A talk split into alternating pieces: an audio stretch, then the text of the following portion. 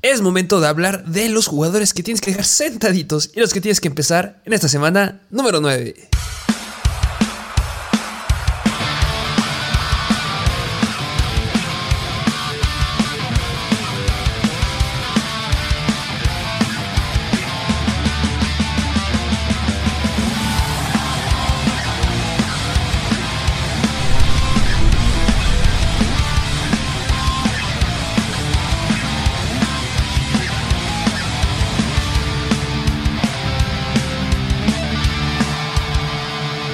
Bienvenidos a un nuevo episodio de Mr. Fantasy Football. Así es, bienvenidos a una nueva, un nuevo episodio, semana número 9, una semana del horror, donde tenemos varios equipos en semana de bye y pues importante porque muchos han de tener seguramente muchas bajas. Eh, muchas bajas y bueno, varios equipos que no juegan. Entonces, se puede interesante. Ah, hay que ir por los sleepers. Jugadores lesionados, jugadores que siguen en la línea de si puedo jugar, no puedo jugar. Yo hay unos que ya descarto, aunque no sirve la, la noticia. Por ejemplo, la situación que sucede en Baltimore. Yo espero que no juegue Mark Andrews, la verdad. Entonces, ya hablaremos de lo que podría llegar a ser Isaiah Likely. Eh, otros jugadores que ya han sido descartados en la semana el core de wide receivers de los Chargers, que Keenan Allen fuera, Mike Williams está fuera, eh, Joshua Palmer sí va a jugar, entonces va a ser relevante. Hay muchas cosas interesantes de las que hablaremos el día de hoy. Así es, y como siempre, al ser un episodio bastante largo, pues ¿qué te parece si nos vamos de lleno con estos partidos de la semana, pues número 9, que otra vez nada más para especificar un poquito más, equipos que están en semana de bye son los 49ers, los Dallas Cowboys, los New York Giants, los Pittsburgh Steelers, los Denver Broncos y los Cleveland Browns, es decir, jugadores como Nick Chubb, Divo Samuel, el mismo Christian McCaffrey, este, el buen con Barkley, CD Lamb, pues tienen semana de valla, así que muchos, esperen muchos streamers en el episodio del día de hoy. Justamente, pues vamos, vamos de lleno. Así es. Vámonos de lleno con los partidos que ya regresemos a un horario más regular en comparación a la semana pasada, empezando con el partido de Los Ángeles Chargers visitando a los Atlanta Falcons. Over-under de 50 puntos es el más alto de la semana a la par con otro partido que en un momento vamos a mencionar.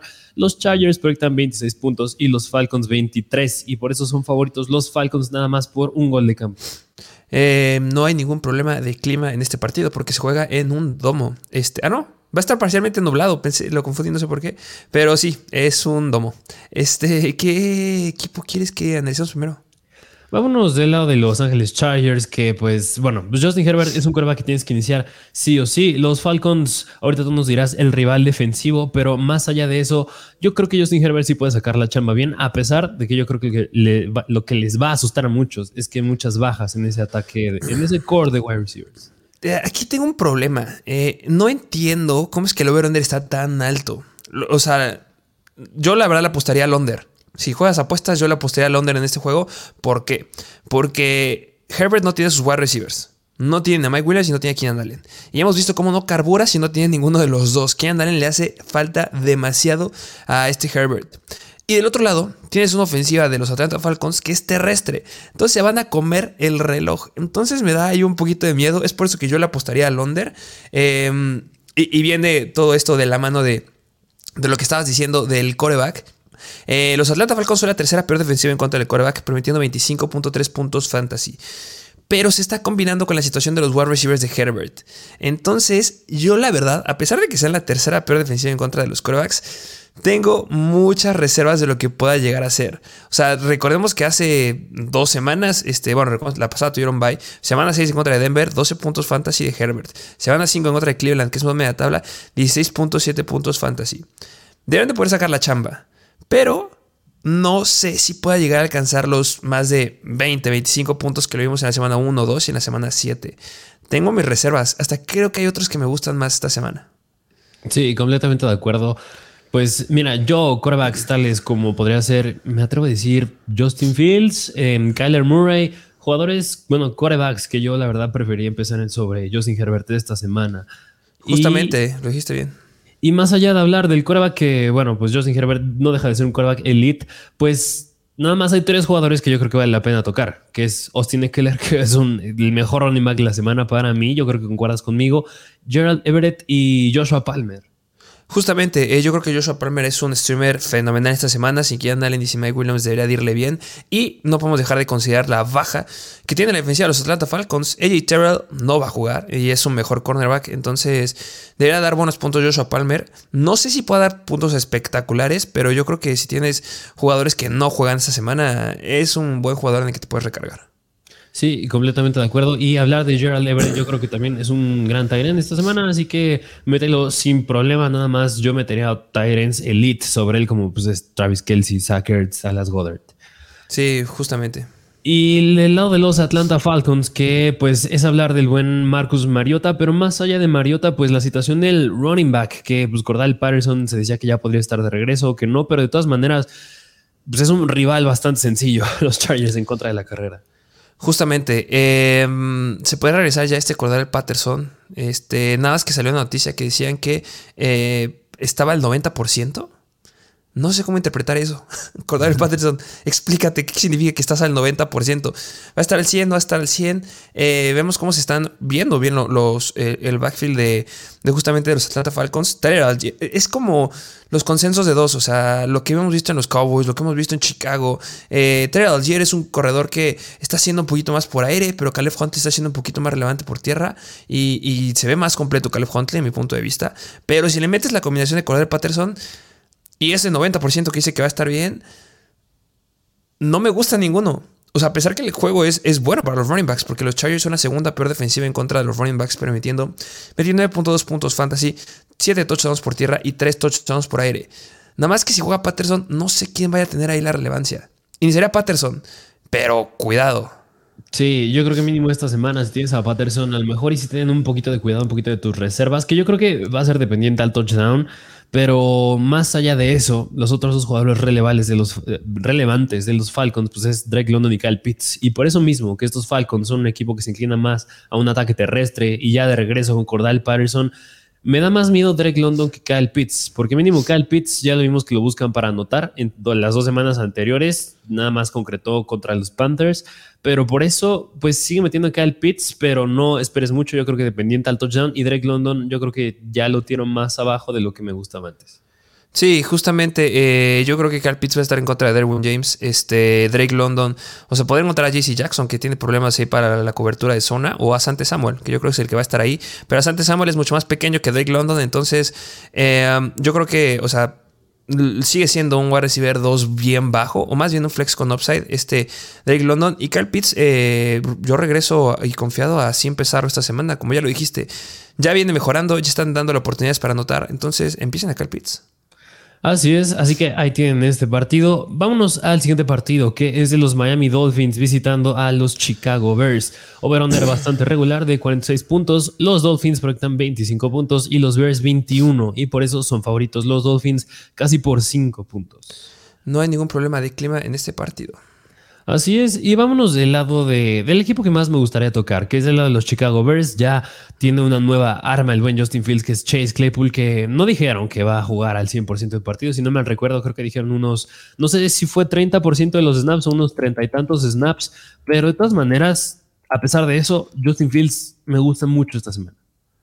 Eh, sí, Justin Fields me encanta, ya lo dije. Eh, yo empezaré a Justin Fields sobre a este Herbert. Yo creo que es una gran opción. Lleva haciendo las últimas tres semanas cosas impresionantes. Justin Fields está tomando la relevancia que no estaba tomando al inicio de la temporada.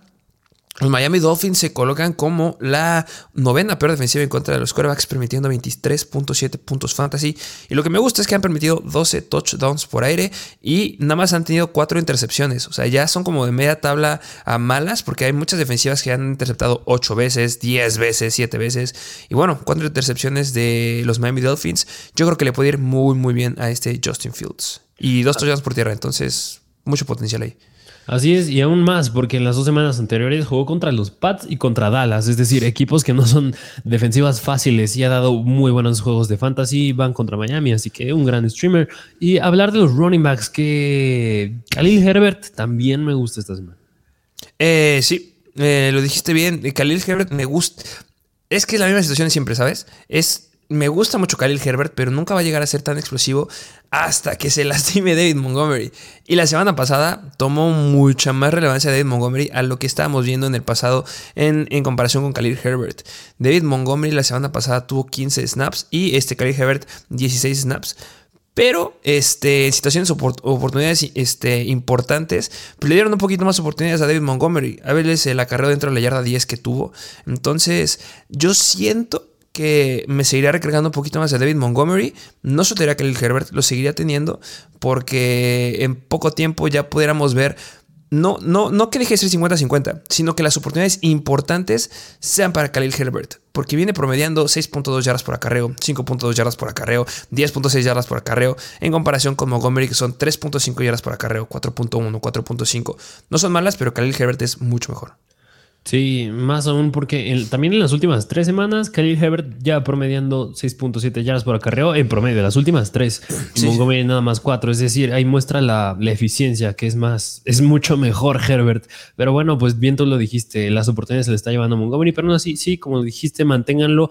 Y hablar del ataque aéreo, que yo creo que aquí muchos van a tener dudas sobre, sobre Chase Claypool. No lo empiecen. Ni lo agarraría. Este, me llama la atención a mí Daniel Mooney. Yo creo que Daniel Mooney es una buena opción. Este, si es que no tienes a ningún jugador o estás ahí necesitado de wide receivers. A final de cuentas, los Dolphins son la onceava peor defensiva en contra de los Whites, permitiendo 34.8 puntos fantasy, 6 touchdowns por aire y un touchdown por tierra. Eh, en, en, en, o sea, tomando en cuenta lo que estábamos diciendo en el episodio de esta semana de waivers, en donde analizamos justamente los trades, o no me recuerdo si fue en el de Buy and Sell, Buy creo que fue, ¿no? Eh, con la llegada de un nuevo receptor, se le abre más la ventana a este Daniel Mooney. Debería estar este, en lugar externo en contra de Javier Howard y, el que sea que esté en el slot, que todavía no sabemos si vaya a ser este Darnell Mooney o Clay, porque yo espero que sea Darnell Mooney, pues estarían en contra de Kader Coe, que la verdad no es muy relevante. Entonces, eh, no estoy diciendo que vaya a ser explosivo. No estoy diciendo que de ahora en adelante va a ser un wide receiver 2 en fantasy. No. Pero como un streamer en esta semana, podrías confiar en Darnell Mooney. Así es, así que pues esos son todos los juegos relevantes que vale la pena hablar del lado de los Bears. Vámonos del lado de los Miami Dolphins, que Tua Tagovailoa cada vez empieza a ser un quarterback más relevante. Si no mal recuerdo, creo que en los partidos que lleva como titular va bastante bien, lleva dando números bastante sólidos y creo que también lleva un buen récord. Así que Tua Tagovailoa, yo lo empiezo como un, buen quarterback esta semana. Digo, pues es un quarterback que no agarraste en tus drafts y a lo mejor la mayoría lo agarraron de waivers. Y si lo tienes ahí, yo creo que es un gran streamer esta semana. Sí, ¿meterías a Tua o a este Herbert? Mm, me gusta más el upside de Tua. Por las armas que tiene, yo me voy con Tua. Yo igual que tú. De los 33 puntos fantasy que metió la semana pasada, no se pueden dejar nada más así a, la ligera. Y recordemos que este, hay bajas en Chicago. El trade que hicieron de Rohan Smith este, ya no está con ellos, menos presión para el coreback. Entonces, me gusta mucho tu ataque esta semana. Sí, así es. Y también hablar del backfield que, mm, mira, aquí también pasa otra situación, que llega Jeff Wilson. Y yo creo que la situación de Jeff Wilson, mínimo esta semana, yo creo que todavía puedes meter confiado a Raheem Monster, pero confiado yo lo meto a lo mejor como un flex running back 2 bajo. ¿Por qué? Porque Jeff Wilson ya conoce a Mike McDaniel, ya conoce el sistema que juega Mike McDaniel y no es como que llegue un equipo completamente nuevo. Yo creo que mínimo esta semana todavía podemos ver un poquito más a Mustard siendo el titular y ya más adelante yo creo que se va a empezar a ver más la repartición de los snaps. Sí, eh, de la comparación que tú dijiste, yo me voy un poquito más hacia running back 2 bajo.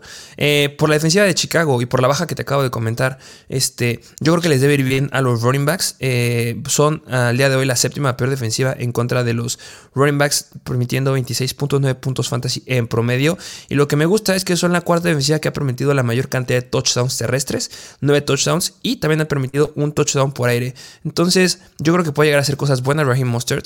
Me quedo con el running back 2 bajo. Si no estuviera Jeff Wilson te diría que es un sólido running back 2, pero si lo pongo en el lugar de bajo. Yo creo que es una buena opción si es que no tienes jugadores ahí este, en el área de running backs.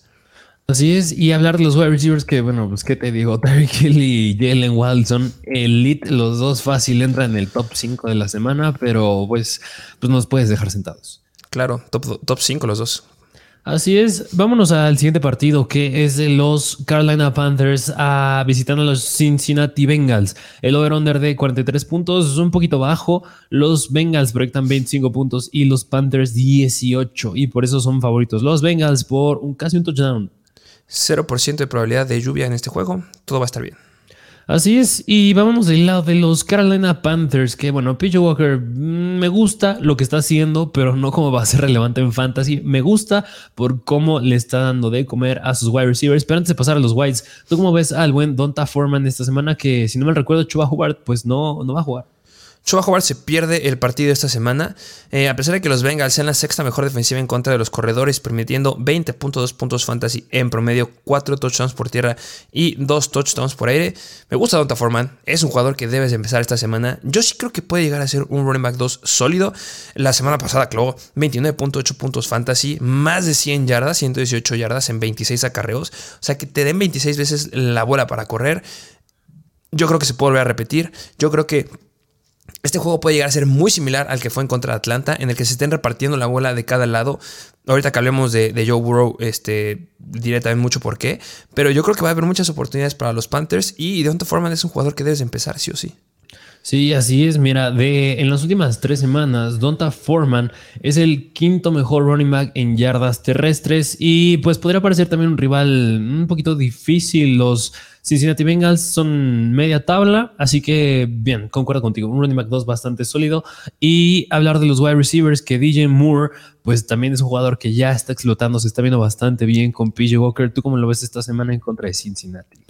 Eh, pues de las bajas que ha, habido en los Bengals, el torneo ACL de Chidobe Awusi, que yo creo que era el, jugador que iba a estarlo cubriendo y que podría llegar a ser un poquito más relevante, no está y va a haber cobertura de la Apple o de Cameron Taylor Reed, que la verdad, así como les digo el nombre, seguramente ni los han escuchado y creo que es mucho más veloz, o sea, el Apple obviamente sí, pero Cam, Taylor Reed, este, o sea, es rápido, es un corner alto, pero es mejor DJ Moore. La verdad, yo creo que puede hacer mucho mejor las cosas de DJ Moore. Yo creo que va a irle bastante bien. Y del lado del DJ Moore, que, digo que lo debes de empezar sin lugar a dudas, que está siendo muy relevante, yo también empezaría a Terrence Marshall.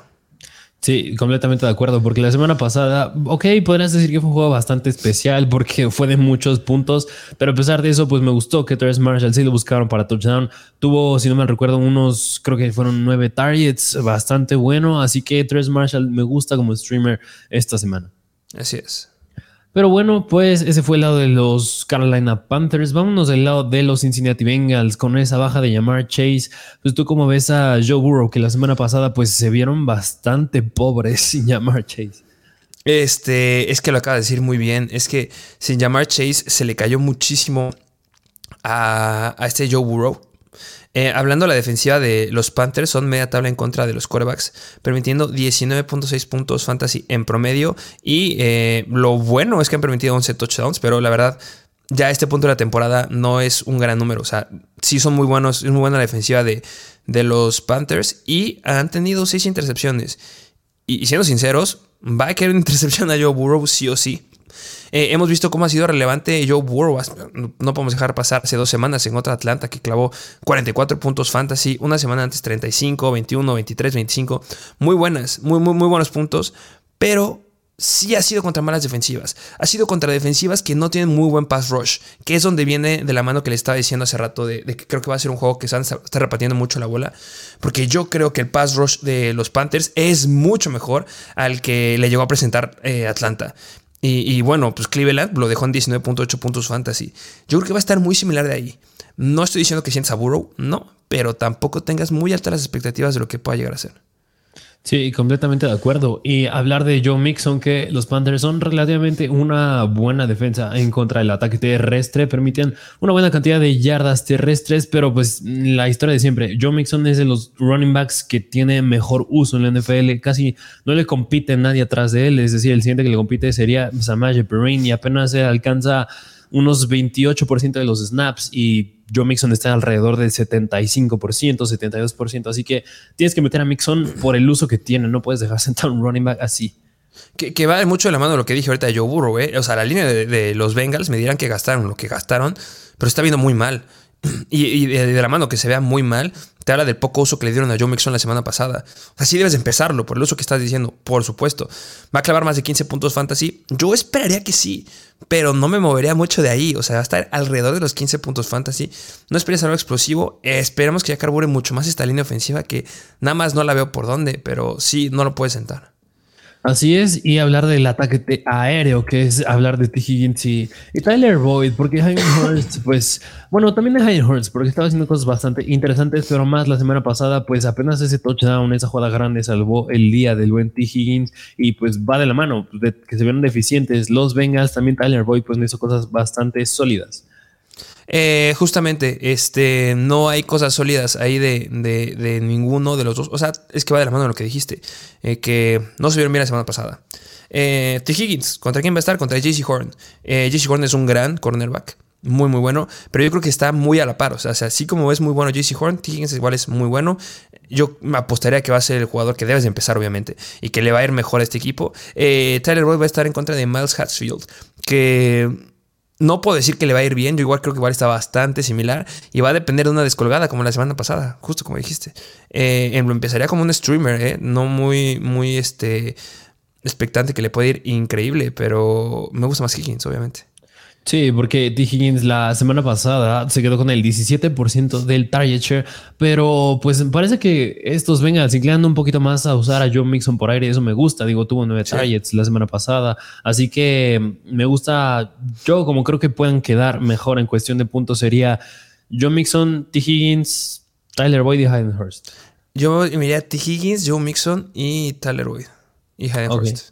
Ok, va, de acuerdo. Así que ahí tienen este partido. Vámonos al siguiente, que es el partido de los Green Bay Packers visitando a los Detroit Lions. Juego divisional. Este partido también tiene el over-under más alto de 50 puntos. Los Packers proyectan 27 puntos y los Detroit Lions 23. Y por eso son favoritos los Packers por 4 puntos. Eh, no hay ningún problema de clima porque juegan en un domo. Así es. Y vámonos del lado de los Detroit Lions, porque mira, mm, Jared Goff varias semanas fue un buen streamer, pero yo esta semana yo creo que sí lo tengo sentadito, no confiaría en él, yo creo que estás de acuerdo conmigo. Y hablar del backfield, que la semana pasada pues ya vimos el regreso de Andre, de Andre Swift, pero pues no tuvo el uso que esperábamos.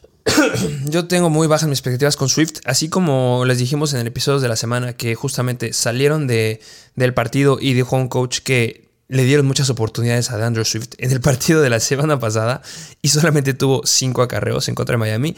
Eh, también salió ya eh, a hablar el buen de Andrew Swift diciendo que no, no va a estar al 100% en esa, en esa temporada. Entonces, mm, no esperen mucho de él, la verdad. Sí, no, así que yo creo que bien le puede ir mucho mejor esta semana a Jamal Williams que Andrew Swift, porque viene anotando muchas, bueno, una buena cantidad de touchdowns. Así que yo creo que uno de esos tres touchdowns que proyectan los Lions va a ser 100% de Jamal Williams. Que, remarcar que solamente permite 23 puntos fantasy los Packers, ¿eh? son media línea en contra de los running backs. Entonces, yo creo que igual va a ser de Jamal Williams el touchdown. Así es, y hablar del core de wide receivers, que es la primera semana que vamos a ver estos Lions ya sin TJ Hawkinson. Que me encanta para Monroe Brown. Ya sin TJ Hawkinson las cosas deben de ser bastante, bastante bien. Eh, creo que sí va a jugar este Gerald Alexander. Este, sí, sí, sí. No sé por qué lo considera que no iba a jugar. Sí va a estar Yuri Alexander, pero Amor Brown debe estar en contra de Rasul Douglas. Eh, yo creo que es una batalla que puede ganar sin ningún problema Amor Brown. Pero el que sí va a haber bastante de Yuri Alexander va a ser Josh Reynolds. Entonces, solamente me recargaría a iniciar a Amor Brown. Sí, porque mira, pues es que Amon Brown ya sabíamos que venía teniendo una buena cantidad de target una buena cantidad de volumen, pues no podemos reafirmar eso porque nada más va a subir sin T.J. Hawkinson. Y hablar del lado, del lado de los Green Bay Packers, ¿tú cómo ves al buen Aaron Rodgers esta semana que pues casi todo equipo que juega en contra de los Lions, al otro equipo al que se enfrenta contra ellos, le va bien a sus jugadores en fantasy? Justamente, eh, hablando del coreback, pues los Detroit Lions son la cuarta peor en contra de los corebacks, permitiendo 25.1 puntos fantasy, 12 touchdowns por aire y me atrevería a decir que son de las peores defensivas interceptando. Después de la defensiva de los Giants, que solamente tiene una intercepción, viene la de Detroit, que solamente tiene dos intercepciones. Yo empezaría Aaron Rodgers. Yo creo que es una semana en donde si lo tienes, lo dejaste ahí esperando. Eh, yo sí lo empezaría. Eh, no podemos dejar pasar que ya tuvo tres semanas consecutivas de más de 20 puntos fantasy, de la semana 2 a la semana 4. Es la peor defensiva a la que se ha enfrentado este Aaron Rodgers. Debería cargar bastante bien y esperamos que tenga todas sus armas. Sí, de acuerdo. Y hablar del ataque terrestre, que la semana pasada decíamos que estaba muy bajo, que iba a ser una semana un tanto decepcionante de parte de Aaron Jones porque iban en contra de los Buffalo Bills, pero esta semana pues ya es un rival sencillo, va de la mano en lo que dijiste de, Aaron Rodgers, que pues se van en contra de Detroit, es una gran semana, así que yo a lo mejor sí meto al buen Aaron Jones como un buen running back 2, me atrevo a decir running back 2 alto, y a AJ Dillon híjole, es que mira, por la cantidad de snaps que está teniendo, que es bastante pobre y porque le está superando, pues no, no de manera abismal, pero le está superando significativamente Aaron Jones, a AJ Dillon. Yo a lo mejor AJ Dillon lo metería mucho como un flex. Sí, de acuerdo contigo. Yo creo que es una opción de flex esta semana. Al final de cuentas, los Detroit Lions son bastante malos en contra de los corredores. Son la tercera peor, permitiendo 27.7 puntos fantasy. Son la segunda defensiva que ha permitido la segunda mayor cantidad de touchdowns terrestres, 11 touchdowns. Yo metería a J. Dillon como un streamer, un flex bajo, porque podría llegar a notar. Al final de cuentas, la semana pasada fueron 20 acarreos de Aaron Jones y 10 de AJ Dillon. Es un tercio. Y con ese tercio debería poder alcanzarle para anotar un touchdown. Y considerando que la semana pasada tuvo un acarreo dentro de la 20. Así es. ¿Y cómo ves este core de wide receivers donde entra el buen Romeo Dobbs? Y si no me recuerdo, el Lazard, que la semana pasada no jugó. Eh, justamente está, es que está cuestionable. Este, sí estuvo entrenando, tuvo entrenamiento sale en Lazard, pero en la lista de lesiones sale como cuestionable. No sé cómo le pueda ir. O sea, si juega Allen Lazard, metería en Lazard, y si no juega Allen Lazard, meto a Romeo Dobbs. Sí, pero yo creo que a lo más como un flex con upside, ¿no? Por lo que representa este, este juego. Sí, pero a fin de cuentas los Lions permiten la cuarta mayor cantidad de touchdowns a los wide receivers. Entonces, sí, o sea, si sale en azar, yo espero que sí tome la relevancia como el wide receiver 1. Yo esperaría, la verdad. Y sí, flex con upside y de ahí en fuera, Dobbs como un flex. Sí, me gusta, me gusta esa predicción de estos wide receivers. Pero bueno, vámonos al siguiente partido, que es de Las Vegas Raiders visitando a los Jacksonville Jaguars. Over-under bastante, bueno, un relativamente alto de 48 puntos. Los Raiders proyectan 25 puntos y los Jaguars 23 puntos. Y por eso son favoritos los Raiders por dos puntos, que es el juego más cerrado de la semana. Interesante, ¿eh? 9% eh, de probabilidad de lluvia. Yo espero que no llueva, pero pues es poca probabilidad. Así es. ¿Y qué te parece si nos vamos del lado de Las Vegas Raiders, que están siendo bastante decepcionantes la semana pasada, metiendo cero puntos en contra de Nueva Orleans? Qué mal se están viendo los Raiders. Sí, y, ahí va de la mano que, mira, antes de la temporada uno de mis streamers favoritos de quarterback era Derek Carr, pero desgraciadamente le está yendo muy mal, así que yo no meto esta semana algo en Derek Carr. Y... ¿A qué prefieres meter? ¿A Trevor Lawrence o Derek Carr?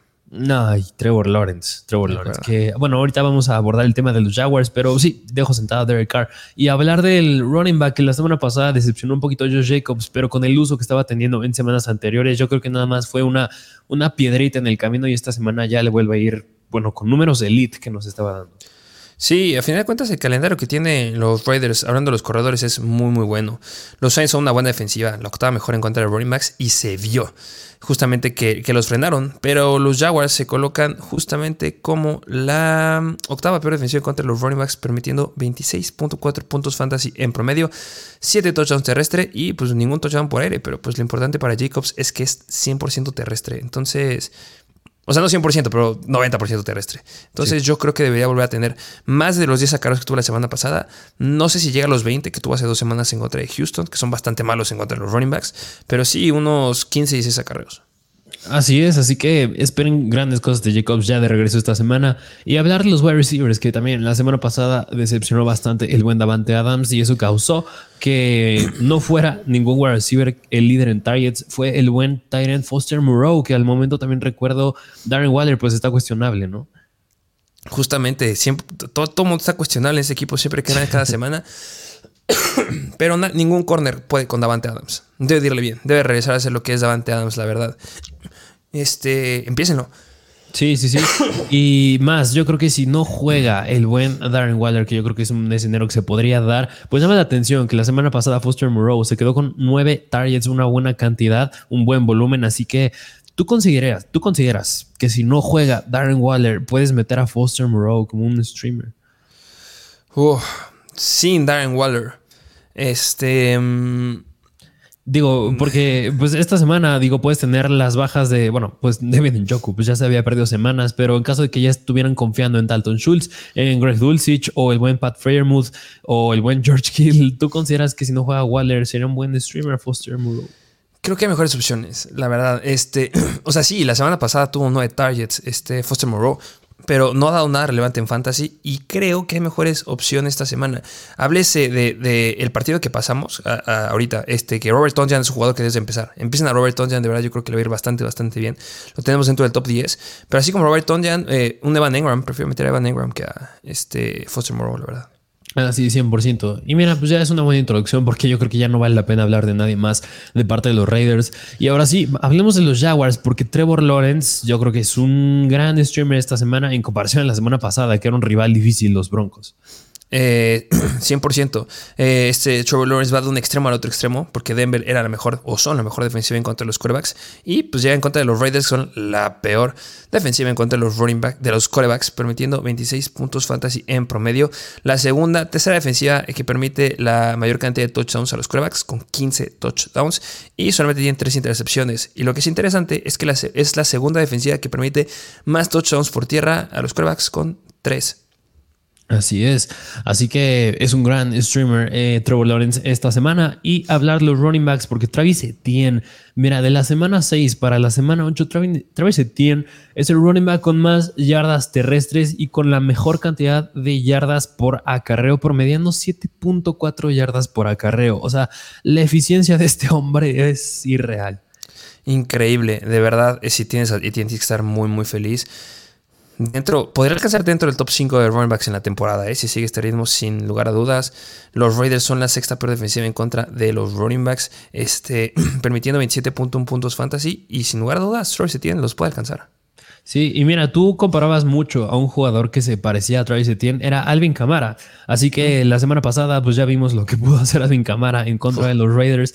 Pues esperen, no quiero decir que va a alcanzar unos 40 puntos, creo que, creo que fue lo que alcanzó Camara, pero pues sí, mm, así ya muy descarado, yo creo que sí puede estar rozando unos 30 puntos. Eh, más de 25, yo apostaría que sí lo puede alcanzar. Sí, 100%. Y hablar del core de wide receivers y el Tyrant, que pues ya mencionaste un poquito de Van Engram, pero ¿qué me puedes decir del buen Christian Kirk y, e incluso de Jones? Eh, que Christian Kirk es un monstruo start esta semana. Tienes que empezarlo de verdad. Yo creo que puede ser un wide receiver 2. Este, la defensiva de los Raiders en contra de los wide receivers, así como son mal en contra de los quarterbacks, son la sexta peor en contra de los wide receivers, permitiendo 20. No, ese es en contra de los corredores, perdón. En contra de los wide receivers son media tabla. Este, permiten 33.2 puntos fantasy en promedio, 6 touchdowns por aire y este, no han permitido ningún touchdown por tierra. Pero eh, me gusta mucho. Yo creo que Christian Kirk es un jugador que debes de empezar sí o sí. Sigue siendo el jugador que tiene la mayor cantidad de target share del equipo. Este, la semana pasada, 22.6 de target share. Hace dos semanas, 22.7. Hace tres, 21.7. Y bueno, al inicio de la temporada, de la semana 1 a la semana 4, venía promediando 28.1% del target share. Y yo creo que se podría volver a dar en esta semana. Christian Kirk, por favor, empiecen. Sí, y mira, yo creo que también lo que dijiste de que te gusta mucho Evan Engram esta semana, como a lo mejor ya no está empezando a ser un streamer, poquito a poquito está empezando a ser un tight en quien puedes confiar, viene de la mano de por qué a lo mejor dice Jones pues está perdiendo relevancia, porque ya ha habido semanas, mm, bueno, llevan tres semanas desde la semana cinco, o sea, en cuatro, en tres de, de las últimas cuatro semanas, Evan Engram ha superado en cantidad de targets a Say Jones, nada más en una lo superó Say Jones, así que pues Evan Engram me gusta y Say Jones cada vez, pues híjole, me da más miedo. Sí, no, este es Christian Kirk y Van Ingram. De verdad, me encanta Christian Kirk esta semana. Así es. Así que ahí lo tienen. Esperemos el clima, como dijiste, no afecte, pero bueno, esperemos que. Es probable que no pase nada, pero pues. Es, ahí está el dato. Si no, pues cambiará la situación en este partido. Pero mientras tanto, así está la cosa. Vámonos al siguiente partido, que es de los Indianapolis Colts visitando a los New England Patriots. Over-under de 41 puntos, bastante bajo. Los Colts proyecten 17 puntos y los Patriots 23. Y por eso son favoritos los Pats por casi un touchdown. Eh, se espera un partido muy nublado, pero no se espera que llueva. Así es, vámonos del lado de los Indianapolis Colts, que ¿cómo viste a este jugador que a ti te gusta muchísimo, que es el buen Sam Ellinger la semana pasada en contra de los Commanders? Eh, ¿Qué te puedo decir? Este... Mm, que, es que...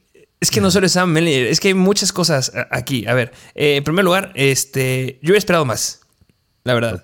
Este, vimos cómo tuvo relevancia por tierra, no le fue mal. Este, también tuvo relevancia por aire. Este, 200 yardas, se me hace bastante bueno. Sigue siendo su primer juego bien este, en la NFL que eso también se debe tomar en consideración. Este, no considero que es un jugador que se puede empezar. La defensiva de los Patriots le va a poner mucha presión.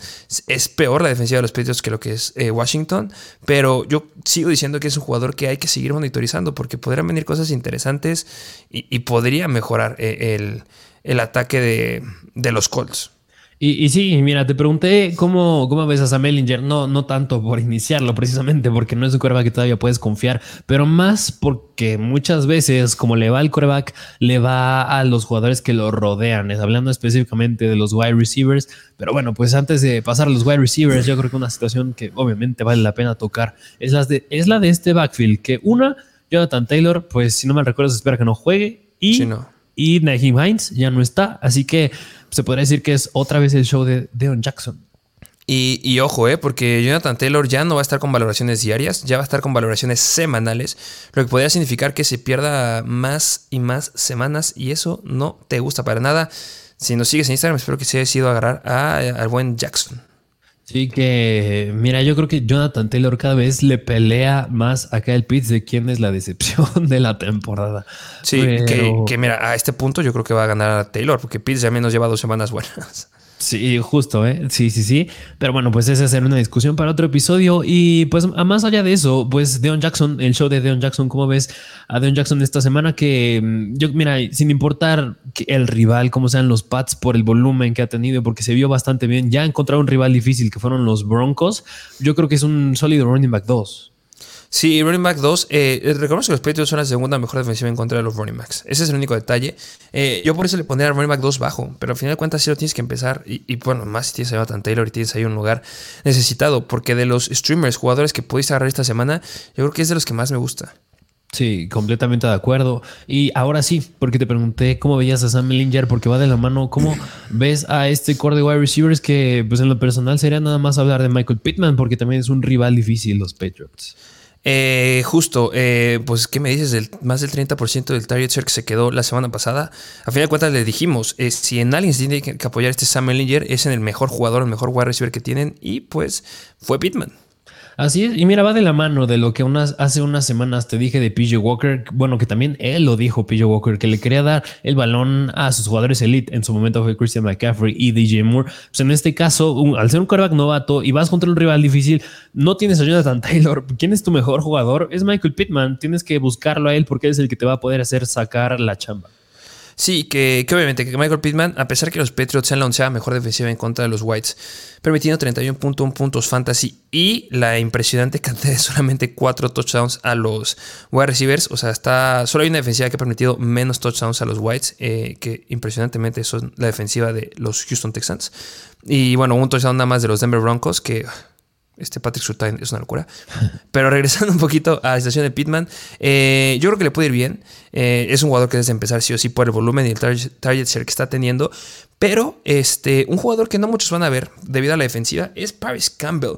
Y, y, considero a Paris Campbell porque se va a enfrentar a Miles Bryant. Y si algo hemos visto de Miles Bryant es que es una cochinada defendiendo a los wide receivers. Y Paris Campbell podría, podría, este, pues llegar a dar no algo impresionante, pero podría dar algo bueno. Y, es podría, porque la semana pasada solamente tuvo dos targets. Eh, recordemos que, o sea, lo que nos gustó hace dos, tres semanas es que tuvo 11 targets y 12 targets. Pero si logra subir esa cantidad de dos targets a unos 6, 7 targets y si le logra ganar por velocidad al buen Miles Bryant, yo creo que podría llegar a ser un sleeper bien, bien profundo. O sea, si tiene, estás en una liga súper, súper profunda que dar, no hay nadie y llega a estar Paris Campbell, que seguramente está libre, podrías arriesgarte. O sea, que te puede dejar en ceros, pero pues una de esas anota largo y te mete más de 12 puntos fantasy. Que mira, mira, yo concuerdo, aunque yo creo que muchos podrían refutar este argumento que acabas de dar diciendo, pues que ese no podría ser el buen Alec Pierce, que... Justamente. digo, la semana pasada, pues Paris Campbell se quedó con dos targets y Pierce con cinco. Pero justamente Alec Pierce eh, lo debería estar este, cubriendo Jonathan Jones, por ejemplo. O sea, este análisis es más específico hacia el, corner que lo va a estar cubriendo, no tanto al volumen que tenga, porque sí, Alec Pierce es el que tuvo la segunda mayor cantidad de volumen después de Michael Pittman. Lo entiendo 100%. Este es un análisis directo hacia los corners. Ok, ok, va, perfecto, de acuerdo. Y, Pero es súper riesgoso, ¿eh? Se advierte. ok. Bueno, pues esta fue la situación de los Colts. Vámonos del lado de los New England Patriots, que pues ya Mac Jones, coreback titular, pero más allá de eso, pues esta semana Damien Harris está fuera. Así que, ¿cómo ves al buen Ramon Stevenson? Ah, ¿Qué te digo? Este Ramon Stevenson es una locura. Eh, es, creo que es de los picks que más me ha gustado del draft. yo soy feliz. En muchas ligas lo agarré. Obviamente lo agarré arriba de Damien Harris. Y con Damien Harris, sin Damien Harris está haciendo una locura este hombre. Este, los Colts se colocan como la onceava peor defensiva en contra de running backs, permitiendo 24.1 puntos fantasy, 4 touchdowns por tierra y un touchdown por aire. Ramón Stevenson debe de irle excelente esta semana. Running back 2 con upside o te deberías meterlo como running back 1 abajo. Híjole, mira, yo, yo creo que sí puede entrar como running back uno bajo. Yo sí me atrevo a meterlo en ese rango. Mm, te iba a preguntar a quién prefieres de. ¿Tú cómo los rankeas? Al buen Travis Etienne, Josh Jacobs y Ramondre, pero creo que está muy obvio. Eh, a ver, ¿cómo, ¿cómo es? Es Travis Etienne, Josh Jacobs y el buen Ramondre Stevenson. Creo que me voy Etienne, Ramondre y Josh Jacobs. Ok. No sé tú cómo los metas. Sí, mira, yo pensé, yo dije bastante obvia porque yo pensé que ibas a poner a Etienne Jacobs y Ramondre, pero mm, yo creo que sí puede haber un escenario en el que Ramondre sí supera a Jacobs. Es que yo estoy sesgado porque no me gusta Josh Jacobs. pero pues viene dando cosas, bueno, sin ah, pero me gusta más Etienne. La verdad me gusta más Etienne. Ah, más que Josh Jacobs me gusta Etienne. Eso sí es un hecho. Pero encontrar a Ramondre y Josh Jacobs después, obviamente, o sea, hablando de lo que hicieron la semana pasada, las últimas tres semanas de Ramondre han sido increíbles, promediando 23 puntos fantasy. Josh Jacobs la semana pasada se cayó. Obviamente ese ataque aéreo sigue sin carburar, pero a final de cuentas yo creo que va mucho de ahí, que, que el ataque aéreo de los Raiders no está carburando para nada y tienes que irte 100% hacia Josh Jacobs. Y los Patriots, la ofensiva carbura como debería carburar, obviamente no ganan todos los juegos, pero no es como que tengan bajas. Jacoby Mayer sigue siendo un gran jugador que debes empezar, por supuesto, esta semana. Sigue teniendo relevancia ahí este, con Hunter Henry, sigue teniendo relevancia ahí, ya tomaron bien a Mac Jones están ocupando sus corredores. O sea, es un equipo que se ve completo. Y los Raiders es como que, ay, esta semana vamos a ir por tierra porque tengo lastimados a estos. O sea, no sé si me doy a, explicar. Sí, no, sí, sí, sí, completamente. Así que nada más quería ver cómo, para que se den una idea de cómo vemos a Ramon Stevenson esta semana. Y hablar de los wide receivers, que es hablar del buen Jacoby Myers. Ah, que justamente ya lo dije, es el wide receiver que tiene la mayor cantidad de targets en este equipo. Debe de irle bien. Empiécenlo sin miedo. Así es, así que ahí lo tienen. Vámonos al siguiente partido, que es juego divisional, que es de los Buffalo Bills visitando a los New York Jets. Over-under bastante regular de 46 puntos. Como siempre, los Bills proyectan una cantidad estúpida de puntos, proyectando 29. Los Jets proyectan 17 y por eso son favoritos los Bills por 12 puntos. Y mira, sorprendentemente 12 se ven como muchos, pero este no es el mayor diferencial de la semana. En un momento lo mencionaremos, pero de todas maneras son muy favoritos los Bills. Demasiado, demasiado favorito de los Bills. Este eh, va a estar nublado, pero no espera que llueve. Así es, vámonos del lado de los Buffalo Bills, que obviamente, bueno, Josh Allen, un gran quarterback, y hablar de este backfield porque llega el buen Jim Hines y ya no está Zach Moss, pero a pesar de eso, pues es la primera semana que va a estar activo, si mal, bueno, no recuerdo si sí va a estar activo Jim Hines, así que, ¿cómo ves a Singletary? Este, ya, ya analizamos lo de Naheem Hines, eh, entonces este, vayan a ver el episodio de Bayern Cell esta semana, ahí está el análisis bien este largo de Naheem Hines. Eh, este, el gerente general, este Brandon Bain, dijo que iba a estar este, regresando este, patadas de despeje este Naheem Hines, debería ser la última semana 100% relevante de Singletary. Eh, hablando de la defensiva justamente de los New York Jets, son eh, media tabla en contra de running backs, permitiendo 22.2 puntos fantasy. Singletary sigue siendo lo que ha sido siempre, lo que seguirá siendo toda la vida, a pesar de dos semanitas buenas, una semanita banda que tuvo relevante. Eh, yo le espero como un flex esta semana. Este, la semana pasada contra una defensiva más sencilla, solamente tuvo 9-3 puntos fantasy con 14 acarreos por aire, nada relevante. Yo creo que hasta esta semana también podrán volver a dar a Cook eh, relevancia por aire y Singletary por tierra. De aquí en adelante, Naheem Hines va a ser el que sea relevante por aire.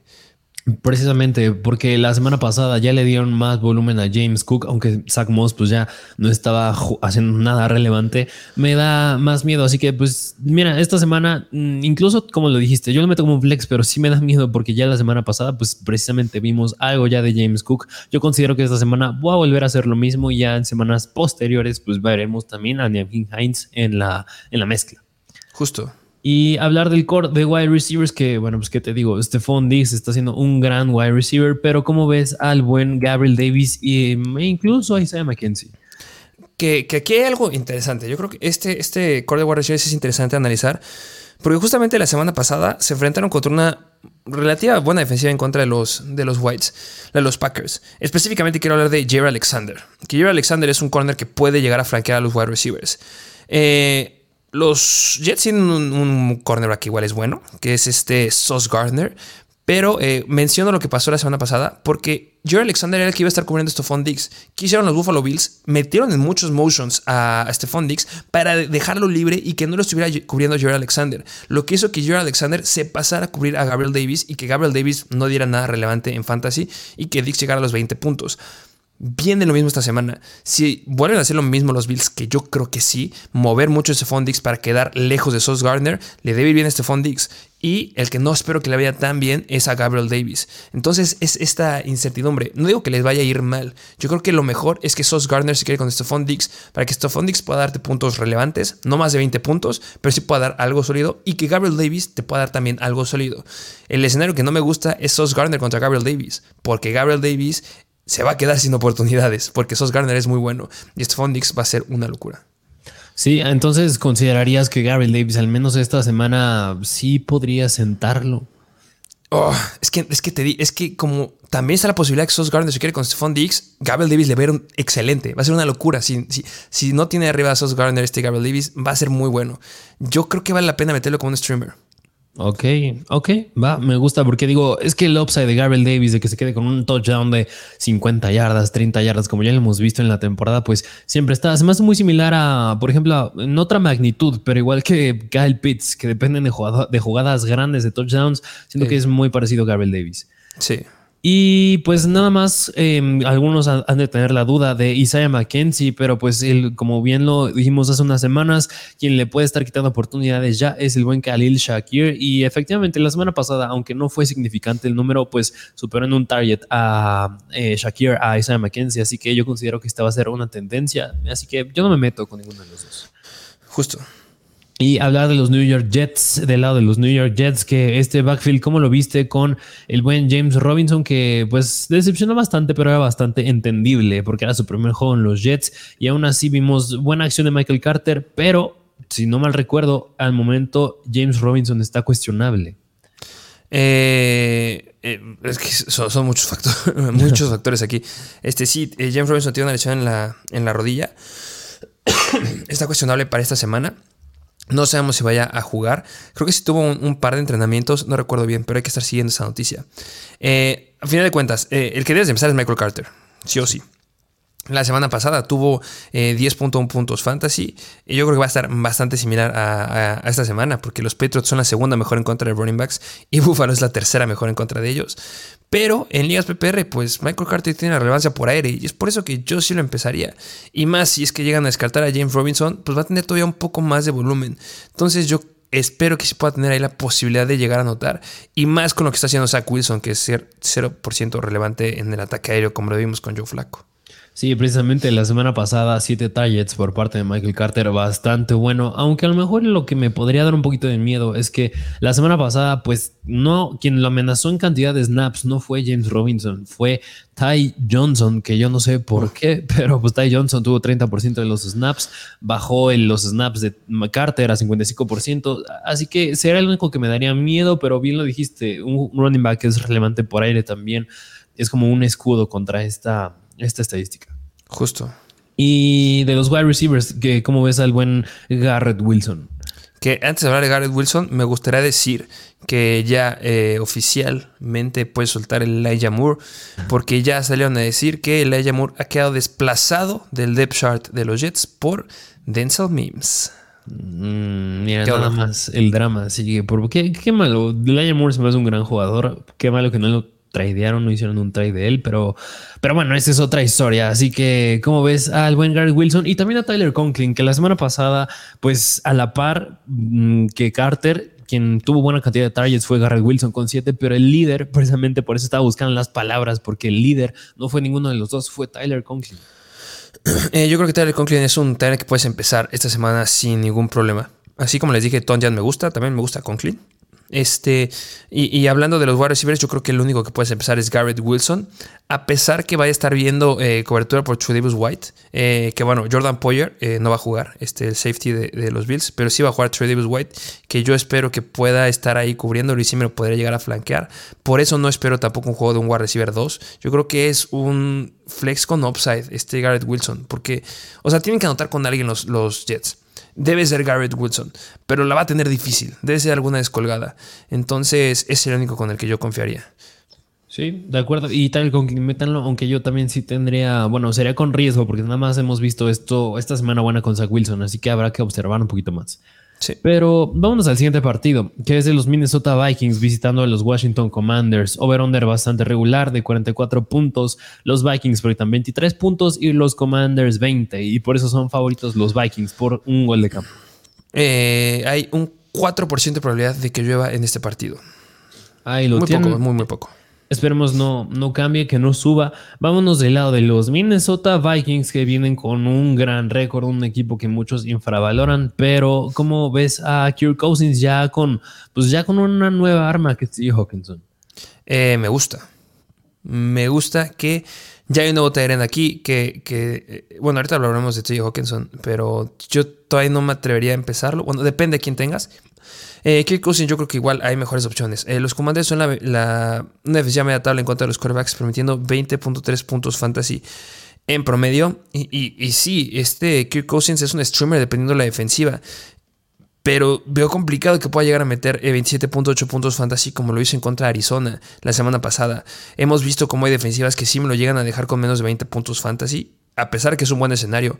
Háblese la semana 6 en contra de Miami, que son la octava peor en contra de corebacks, y solamente clavó 16.3 puntos fantasy con su peor partido en yardas aéreas con 175.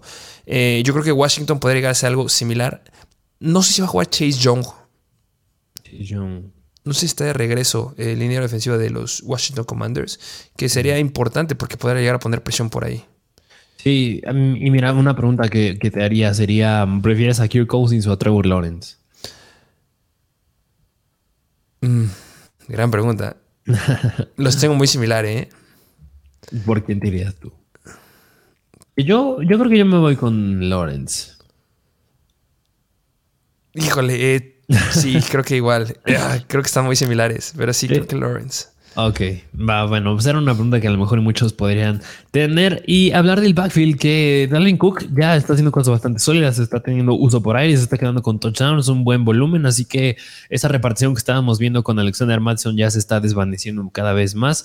Pero pues mételo como un buen running back. Híjole, ¿lo metes como running back 1? Eh, sí. Va. Bueno, pues Chichón no juega, ¿eh? Ya, chique. Ok, va, importante considerarlo. Dalvin Cook, un running back uno y hablar de pues este core de wide receivers que, bueno, pues qué te digo, Justin Jefferson, el, bueno, pues ahí peleándose con Stephon Diggs y Cooper Cup por el mejor wide receiver de la semana, pero a Adam Thielen, ¿cómo lo ves? Eh, yo creo que puede ser de las últimas semanas relevantes de Adam Thielen. Este, yo creo que debes empezarlos. Este, debes empezarlo sí o sí. Este, la verdad, la defensiva de los, este, de los Washington Commanders, hablando del ataque aéreo, no creo que puedan con los tres. Este, yo empezaría a Justin Jefferson, yo empezaría a Adam Thielen.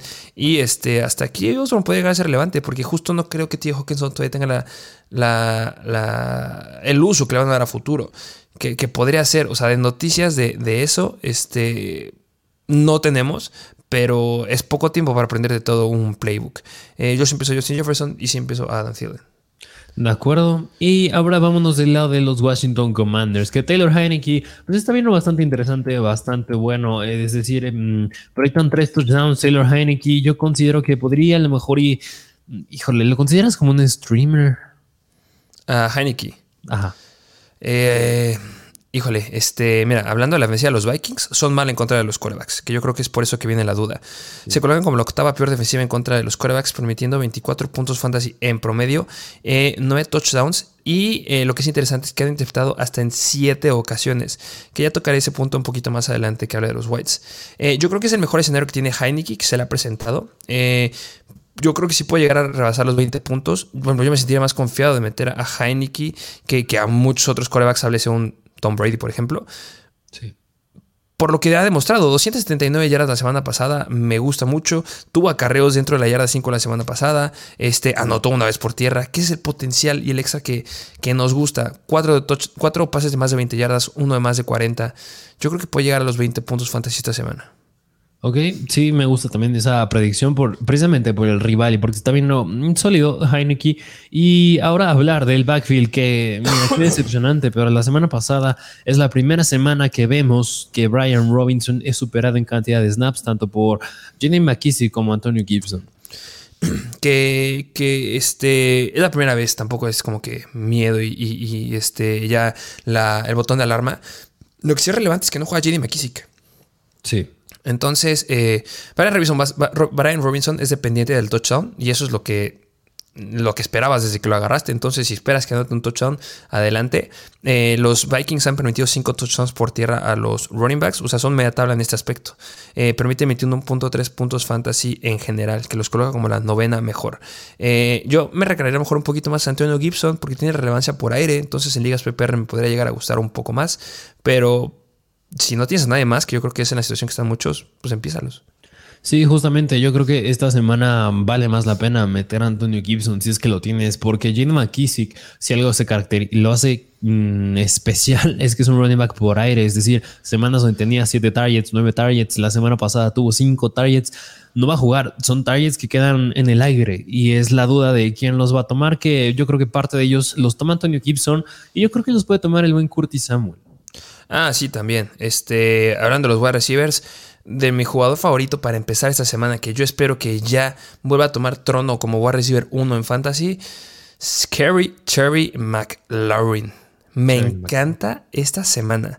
Y, se debe remarcar porque no ha tenido ninguna semana de más de 20 puntos fantasy y en esta debe de alcanzarlos porque no hay ningún corner que lo pueda superar, no hay ningún defensivo que lo vaya a poder cubrir, incluyéndose Patrick Peterson, ni Cam Densler, ni tampoco Chandon Sullivan. Son vulnerables los tres. Eh, justamente eh, el 75% de las rutas que corre Terry McLaurin es en donde peor son los Minnesota Vikings. Entonces debe ser una locura esta semana.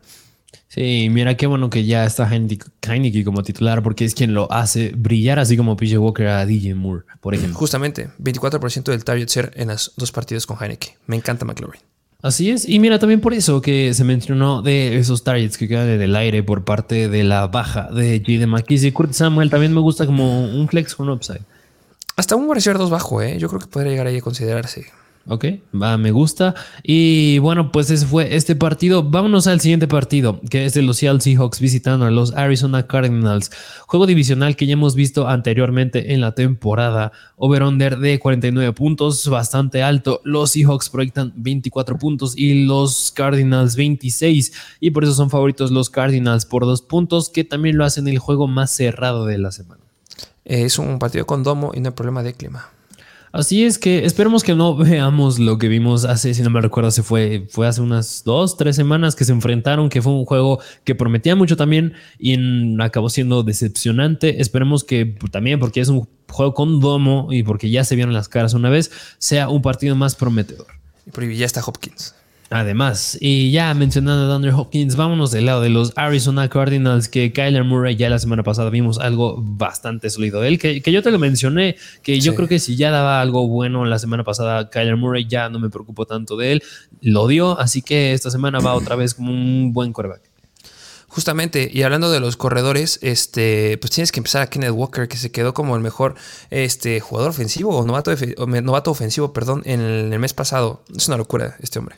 Ah, bueno, ya, ya te me fuiste al lado de los Seattle Seahawks. Ah, sí, ¿qué, onda? es que lo tengo mucho en la cabeza. Eh, no, hablando del lado de, los corredores de, Arizona, este, no sé cuál es el estado de este mm, Connor. Eh, si juega, no me meto con ninguno. Si no juega, este, Eno Benjamin. Sí, precisamente, porque todavía no sabemos la repartición que pueda tener Connor ya estando él de regreso.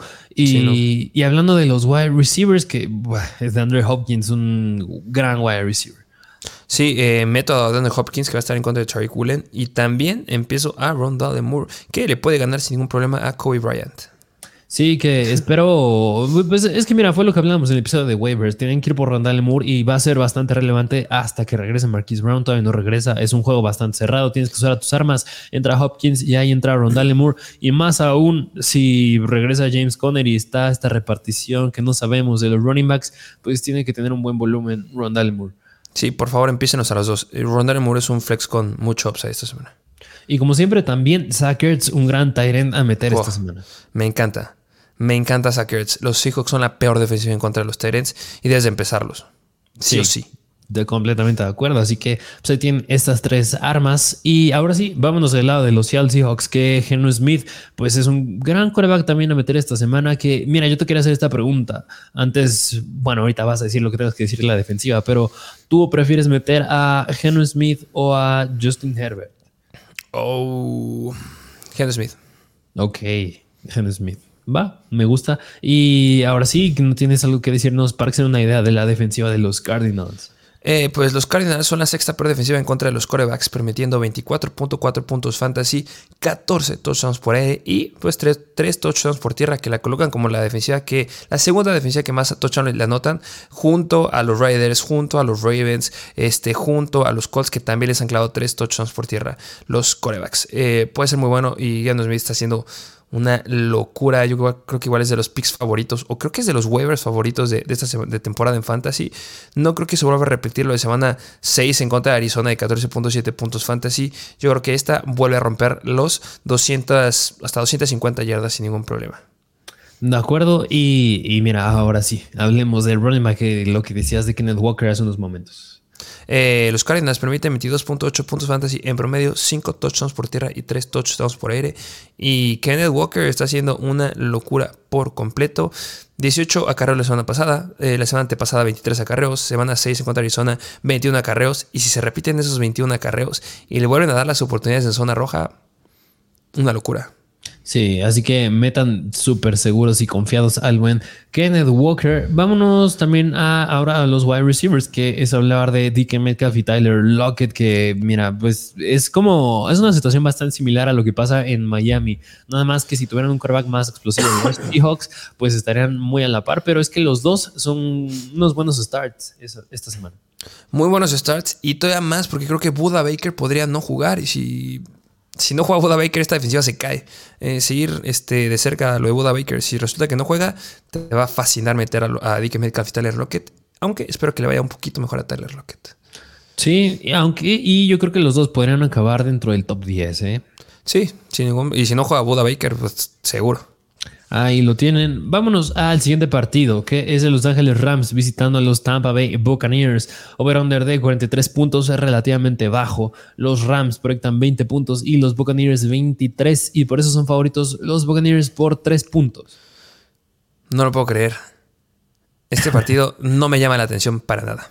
Y, y, mira, chistoso porque la temporada pasada, ya en playoffs, si no me recuerdo, fue el juego divisional, pues enfrentaron estos dos. Y fue un gran juego, fue un juegazo, pero tú hubieras pensado que meses después, en la temporada siguiente, sería de los partidos menos atractivos de la De verdad, prefiero ver el partido de, de, Minnesota en contra de los Commanders o el de Seattle en contra de Arizona o los que ya vimos hace rato, porque este juego no me llama la atención, la verdad. Yo creo que podrían pegarle a Londres. O sea, a pesar que Brady ya tiene todas sus armas, que se espera que sí juegue Julio Jones, no juega Russell Gage, pero pues Chris Godwin, eh, que hay un dato interesante con él. Pero, pero bueno, este Vamos, vamos a seguir el orden que estábamos siguiendo. Este 14% de probabilidad de lluvia. Así es, uh, esperemos que no suba, pero mira, ya estabas hablando de los Buccaneers, vamos a hablar de ellos, hablando, empezando con el quarterback, que bien tú lo dijiste, esta semana si hay un quarterback que a lo mejor y yo sí considero sentar, sería al buen Tom Brady. Sí, y hay mejores jugadores. Aaron Rodgers, este, Smith, eh, Taylor Heineke, Justin Fields, este, Tua Bailoa. Eh, um, Trevor Lawrence. Trevor Lawrence, yo creo que son jugadores que empiezan sobre Tom Brady. Que le puede ir bien a Tom Brady, ¿eh? Yo creo que podría ser que de repente sí lo vaya bien, pero pues, los Rams le van a poner mucha presión a esta línea que no está funcionando tan bien y solamente permiten 17.4 puntos fantasy en promedio los Rams a los quarterbacks. Tengo mucho miedo, no, no creo que valga el riesgo. Y mira, también había visto una estadística por ahí que creo que la cantidad de partidos que Tom Brady ha metido un touchdown, creo que ha sido en todas las semanas de la temporada, es decir, en 6 de 8, porque en una lo dejaron blanquear, eh, lo, lo dejaron en ceros los Carolina Panthers y en otra no recuerdo contra quién fue que nada más metió dos touchdowns, pero en todas las demás nada más creo que lleva metiendo un touchdown por ahí. No, mal, no lo empiecen. O sea, su upside está mm, súper limitado. Pero, pero bueno, vamos a hablar ahora del backfield, que es hablar del buen Leonard Fournette. Eh, que yo no quiero hablar tanto de Leonard Fournette, o que sí, empiecenlo. Yo quiero hablar de Rashad White. Por amor de Dios, agárrenlo ya. Basta. Eh, Leonard Fournette no está haciendo nada, nada productivo. ¿Quieres ver cuál es? Desde la semana 2, Leonard Fournette tiene esta cantidad de por medio de yardas por acarreo. Ahí te van. 2.7, 2.9, menos 1, 4, 3, 2.4 y 2.7. Es una cochinada. Muy eficiente, sí, sí, sí. Sí, metió 35 puntos fantasy en una. Sí, porque tuvo 11 targets. Obviamente, ¿quién no lo va a lograr ahí? Un touchdown por tierra y un touchdown por aire en contra de Atlanta.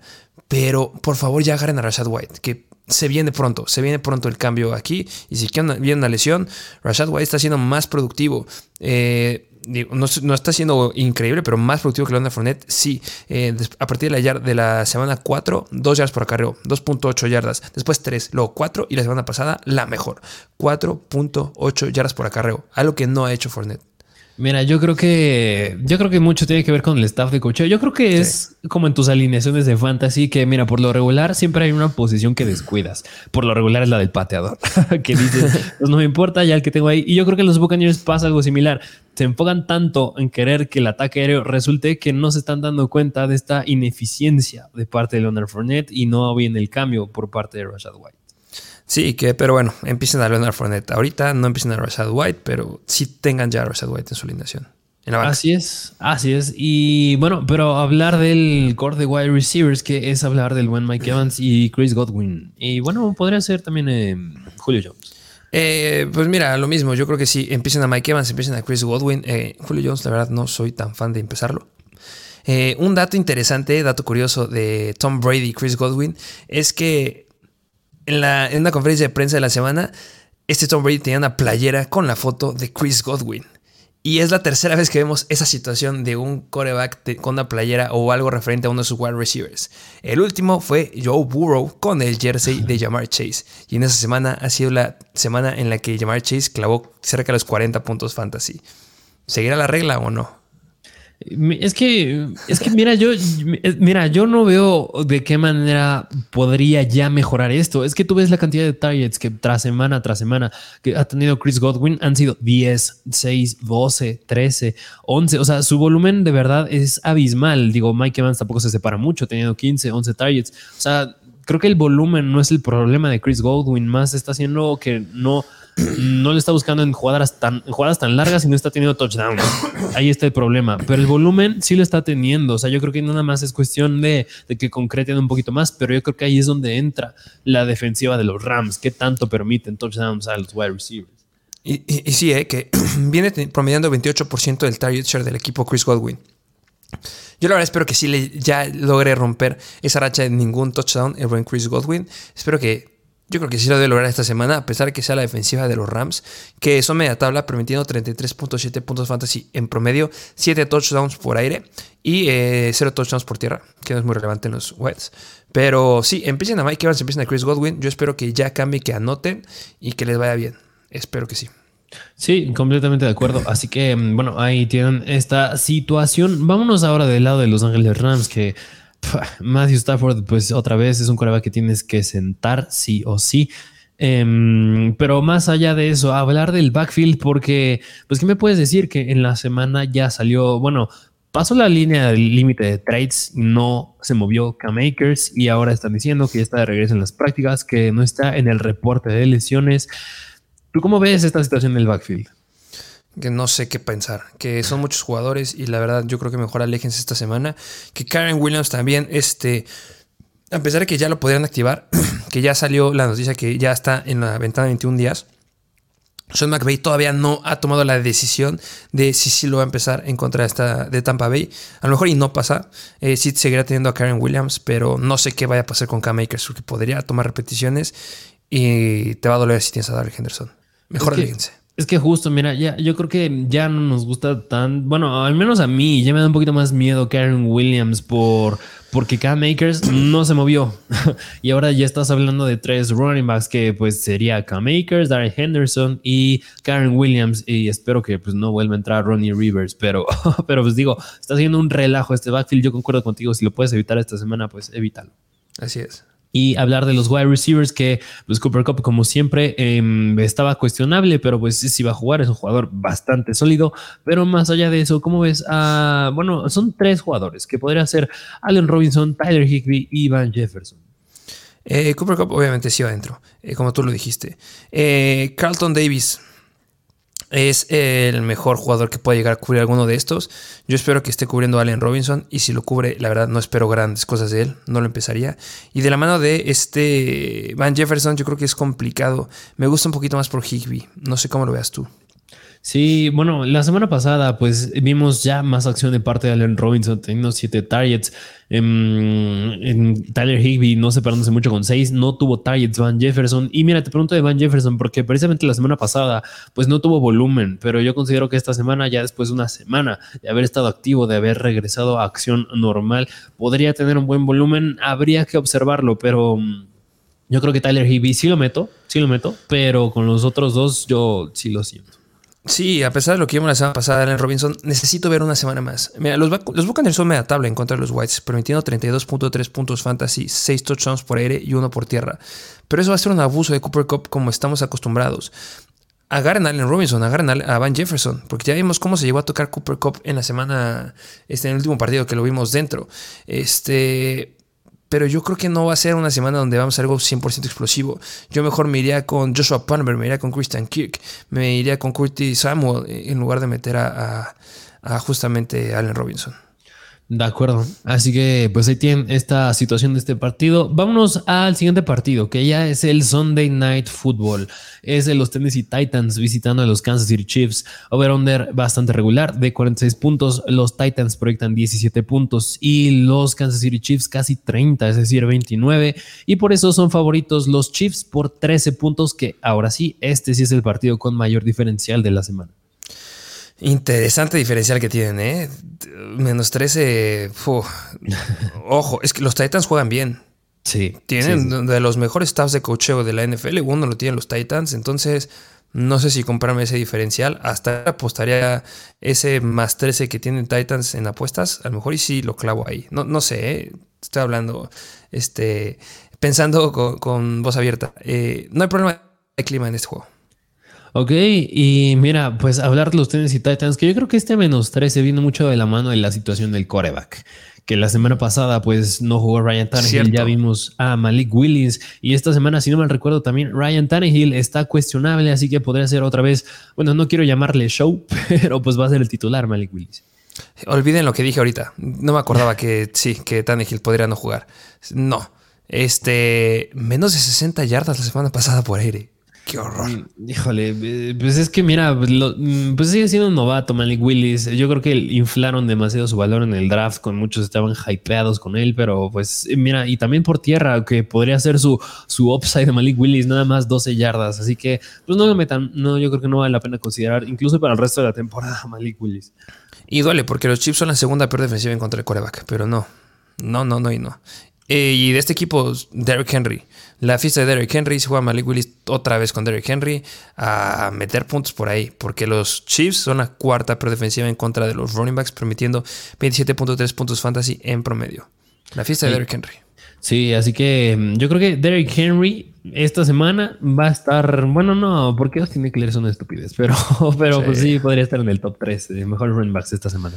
Sí. Y hablar de los Kansas City Chiefs, que pues Patrick Mahomes lo tienes que meter sí o sí, más aún, porque pues son muy favoritos, proyectan muchos puntos. Y híjole, y hablar, hablar ahora de este backfield.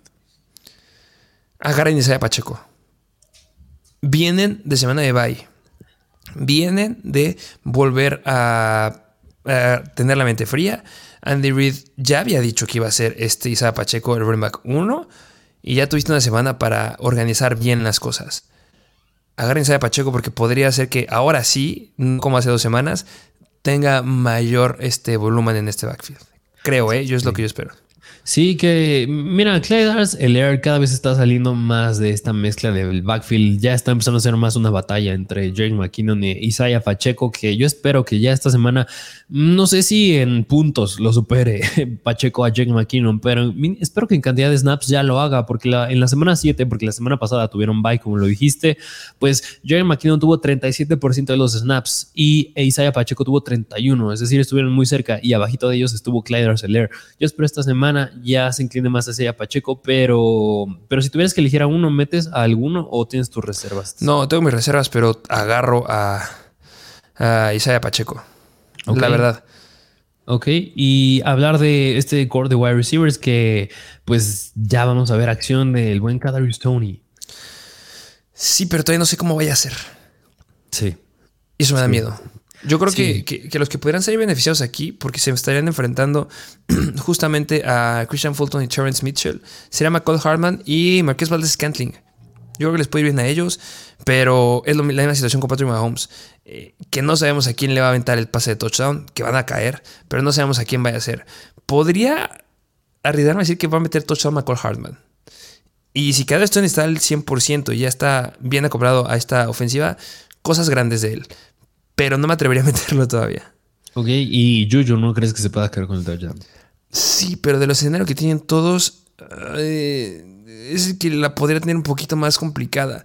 Que, que, a ver, este, hablando de la defensiva en general de los Titans, son la sexta peor en contra de los wide receivers, permitiendo 39.5 puntos fantasy, 9 touchdowns por aire pero no sé quién se, lo va a quedar.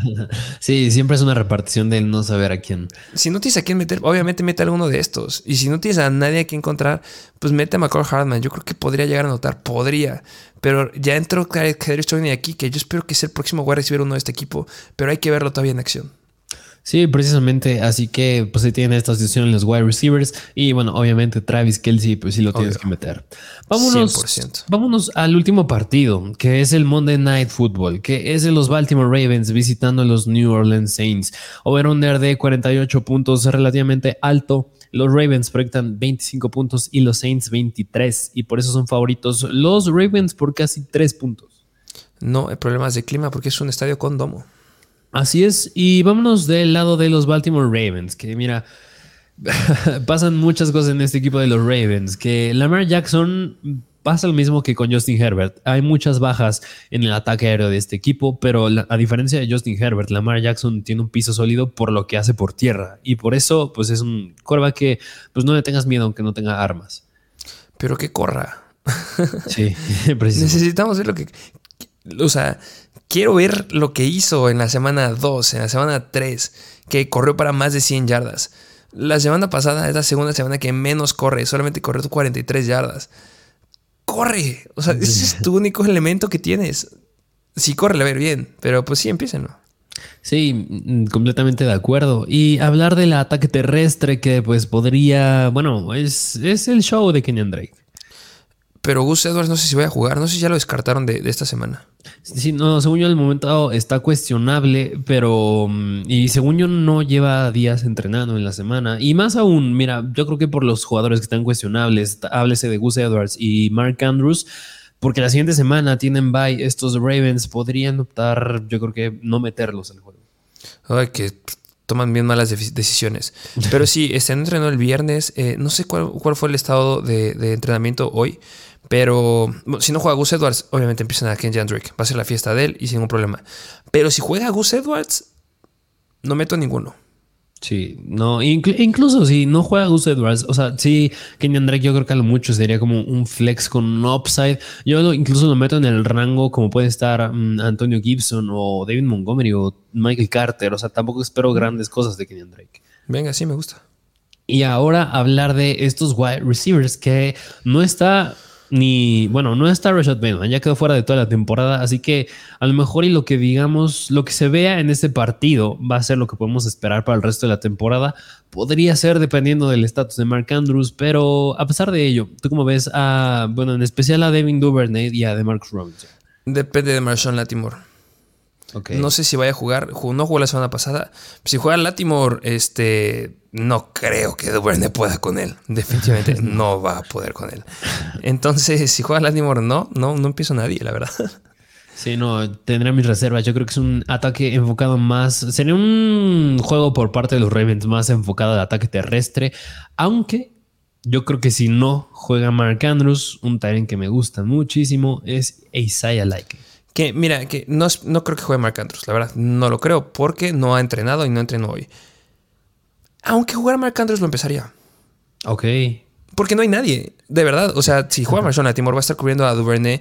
Y pues claro, está Marcus Robinson, que va a estar en contra de este. No sé si va a ser Bradley Robbie, que no creo que él no va a jugar. Este Chris Harris, por ejemplo, o este Alonso Taylor. Pero no es muy relevante tampoco. Este. Alguien que podría empezar a ver, que, ahorita me vas a decir si, no me equivoco, lo voy a checar, mejor antes de decirlo, que, que firmaron a, a Deshaun Jackson, ¿no? Ah, sí, sí, sí, sí pondría el ojo en él. Yo creo que si tienes el espacio, no sé, a lo mejor y de repente vemos algo por ahí, pero... Que ya está viejo, ¿eh? Ah, sí, claro, está viejísimo. Por eso digo que oh, como una situación como Robert Woods, ¿sabes? Sí. Pero, pero es que no hay nadie. Sí, y, mira, hablando pues sí de Isaiah Likely, mm, más esta semana, yo creo que sí, aunque aunque juegue Mark Andrews, yo creo que sí podrá ser buena idea meterlo porque precisamente no tienen a nadie más y Isaiah Likely no es tanto un perfil de Tyren, o sea, también se me figura mucho como Kyle Pitts, o sea, hace las cosas bien como Tyren, pero también funciona bien como wide receiver y también en la pretemporada estaba haciendo cosas bastante buenas, así que pues si no juega Mark Andrews de los mejores Tyrants de esta semana, yo lo metería. Y si sí juega, pues no va a quedar los mejores, pero también es bastante sólido. Sí, eh, lo de Sean Jackson y este John Harvard dijo el jueves que habría la posibilidad que sí lo eleven al roster activo eh, para jugar en contra de los Saints. Ok, que habría que esperar al, al, lunes para ver cómo sucede esto. Sí. Y bueno, pero esa es la situación del lado de los Ravens. Vámonos ahora del lado de los New Orleans Saints, que hablar de Andy Dalton me gusta como streamer esta semana y precisamente está en un quarterback que yo quería decir que metería sobre Tom Brady, pero no lo había mencionado porque quería esperar a que llegáramos a este juego. Justamente los Ravens se colocan como la séptima peor defensiva en contra de los quarterbacks, permitiendo 24.2 fantasy en promedio, 12 touchdowns por tierra, pero lo que es interesante es que tienen 8 intercepciones a ellos. Debe quedar alguna intercepción más si juega Marshall Latimore. Pero sí, Andy Dalton puede llegar a darle volumen a, a su nuevo core de wide receiver sin Michael Thomas. Así es, que, mira, nada más enfatizando un poquito más a lo de Tom Brady, aunque tenga muchas intercepciones, Andy Dalton es un coreback que presenta más upside en cuanto a touchdowns, pero, pero bueno, era un punto que quería enfatizar. Hablando del, backfield, pues Alvin Camara ya regresó a ser Alvin Camara, ya está teniendo este volumen elite la semana pasada en contra de los Raiders, teniendo una buena cantidad de target eficiencia por tierra, así que pues, otra vez un running back uno sin problema. Sí, y ahora sí, hablar de los wide receivers, que pues sin Michael Thomas ya Chris Olavi se consolida como un wide receiver 2 sólido para el resto de la temporada. Sí, este sólido, sólido. Em, Chris Olave o Christian Kirk. Mm, yo creo que me voy más con Olavi, porque también son una mala defensiva los Ravens en contra de los Whites. El problema aquí está con Marlon Humphrey. Okay. Que sí, en, general, este, podrías llegar a decir que la defensiva de los, de los, este, de los Baltimore Ravens es mala. O sea, porque se colocan como la cuarta defensiva mm, peor en contra de los Whites, permitiendo 40.2 puntos fantasy. Pero Marlon Humphrey podría llegar ahí, pelearle y podría llegar a bajar un poquito de potencial. Que yo creo que la gana Chris Olave, sin lugar a dudas. Pero, y aparte que no hay nadie. Y si Jarvis Landry no regresa, pues obviamente, este, no. Pero si Chris Olave está cubierto por Marlon Humphrey y si juega Jarvis Landry, siento que podría hasta tener más puntos que, que Olave. No lo sé. Ok. habría que ver entonces esta situación de los Ravens. Sí. Pero sí empiezan a Chris Olave, obviamente. Sí, digo, el volumen pues lo va a tener 100%. Y pues hablar del Tyrant, que es una batalla entre Juwan Johnson y Tyson Hill. Eh, empieza Juwan Johnson, yo creo que es una buena opción esta semana. Igual, este, no es de las mejores, pero si no, si tenías a Kittle, si tenías a Schultz o tenías a otro que no vaya a jugar, pues no es tan malo. Que no es mi favorito, ¿eh? Sigue siendo Sacker, sigue siendo Tonjan, sigue siendo Everett. Sobre él sigue siendo Conklin, sigue siendo este. ¿Quién más? Este Isaiah Likely. Pero bueno, Evan Engram me gusta, pero pues si no hay ninguno de esos, pues seguramente Juwan está por ahí libre. De acuerdo, así que bueno, pues ahí tienen a todos los partidos de esta semana número 9. Así es, eh, son todos los partidos de la semana. Espero que les haya gustado el episodio un poco largo. Dejen los comentarios y recuerden que está el contenido exclusivo en el link de la descripción donde contestamos todas sus preguntas. Así es, vayan a seguirnos a Instagram, arroba Mr. Football, en TikTok, arroba Mr. Football. Suscríbanse, dejen su like también, activen la campanita y también nos vemos este para los episodios de la semana siguiente. Y como bien lo dijiste, déjanos en los comentarios qué más les gustaría ver. Ya estamos a mitad de la temporada, ya poco a poco empezaremos a meter estrategias para playoffs que ya se acercan también. Pero bueno, pues ese será el episodio del día de hoy. ¿Tienes algo más que decir? Este, no, eso sería todo. Bueno, y sin más que decir, nos vemos a la próxima.